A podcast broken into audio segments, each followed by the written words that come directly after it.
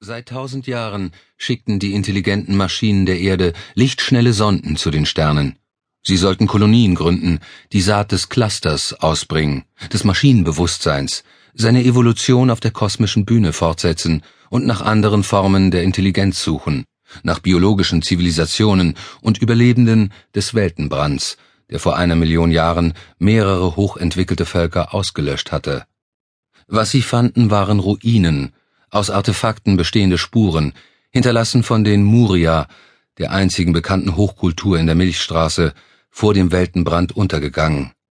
Dieser Spur folgten sie von Sonnensystem zu Sonnensystem, auf der Suche nach der Kaskade, einem von den Muria geschaffenen System aus Tunneln durch die Raumzeit, das ihnen einst Reisen durch die ganze Galaxis ermöglicht hatte. Die Maschinen der Erde von den Vorfahren der letzten unsterblichen Menschen geschaffen, strebten das technologische Erbe der Muria an. Doch sie entdeckten nur verwüstete Welten oder junge Planeten mit noch primitivem Leben. Ihre Suche blieb nicht unbemerkt. In den gewaltigen Abgründen zwischen den Sternen gab es Augen, die beobachteten, und Ohren, die alles hörten, jedes noch so leise elektromagnetische Flüstern in der Leere des interstellaren Raums. Zeit spielte für diese Augen und Ohren kaum eine Rolle. Über Jahrhunderte hinweg begnügten sie sich damit, die vom Maschinencluster der Erde ausgeschickten Sonden zu beobachten und den Signalen der Sonden zu lauschen. Informationen wurden gesammelt und ausgewertet, führten schließlich zu einer Entscheidung. In der Dunkelheit zwischen den Sternen erwachte etwas und begann sich zu regen. Sie standen im Observatorium, ein Mensch, alt und gebrechlich, von einem Mobilisator getragen, und ein Avatar, ein Repräsentant der intelligenten Maschinen, die die Erde seit Jahrtausenden regierten. Sterne leuchteten über ihnen an einem täuschend echt aussehenden Himmel. Farbliche Markierungen hoben jene Systeme hervor, die bereits von Sonden erreicht worden waren. Wir haben über Evolution gesprochen, sagte Adam. Einige der Sterne dort oben hatte er besucht.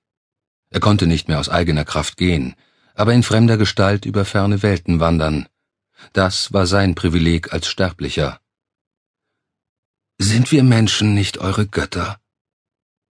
Es gibt keine Götter, Adam, sagte der Avatar namens Bartholomäus. Wir haben nirgends welche gefunden. Aber wir Menschen haben euch geschaffen. Das stimmt. Dennoch spielen wir kaum mehr eine Rolle. Alle wichtigen Entscheidungen werden von euch getroffen. Ist es nicht besser so, Adam? Wir kümmern uns um euch. Wir beschützen euch. Wir sorgen dafür, dass die Menschen ihr unsterbliches Leben in Ruhe und Frieden führen können. Wir haben euch geschaffen, sagte Adam noch einmal. Ihr seid unsere Kinder. Treten die Eltern nicht zurück, wenn die Kinder erwachsen werden und ihr Schicksal selbst in die Hand nehmen? Diese Eltern werden nicht alt und gebrechlich wie ich, sagte Adam. Sie leben ewig und begleiten ihre Kinder durch die Jahrtausende. Manchmal wachsen die Kinder über ihre Eltern hinaus, Adam. Ich nehme an, das ist der evolutionäre Aspekt, den du meinst. Ihr entwickelt euch schneller. Viel schneller, Adam. Wir sind statisch. Ich meine, die Unsterblichen sind es, nicht ich, nicht wir Mindtalker. Wir entwickeln uns, indem wir alt werden und schließlich sterben. Bartholomäus schwieg. Evolution, sagte Adam und lauschte dem Klang dieses Wortes. Biologisches Leben, das Maschinen schafft und von ihnen überflügelt wird. Steckt ein Naturgesetz dahinter? Ist das natürliche Evolution? Niemand hat euch Menschen gezwungen, Maschinen zu bauen. Ihr habt es getan. Und wir sind das Ergebnis. Ein Sturm. Die Wolken hingen tief und schwer über dem grauen, aufgewühlten Ozean. Vom Wind gepeitscht türmten sich die Wellen höher, als wollten sie sich gegenseitig übertreffen, schmetterten gegen die Klippe und zerstoben an hartem Fels.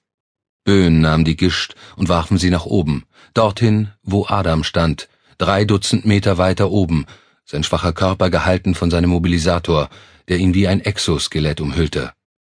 Er hatte darauf verzichtet, den Schild zu aktivieren. Nichts schützte ihn vor Wind und Regen. Oh, hier bist du, Adam, erklang eine Stimme hinter ihm.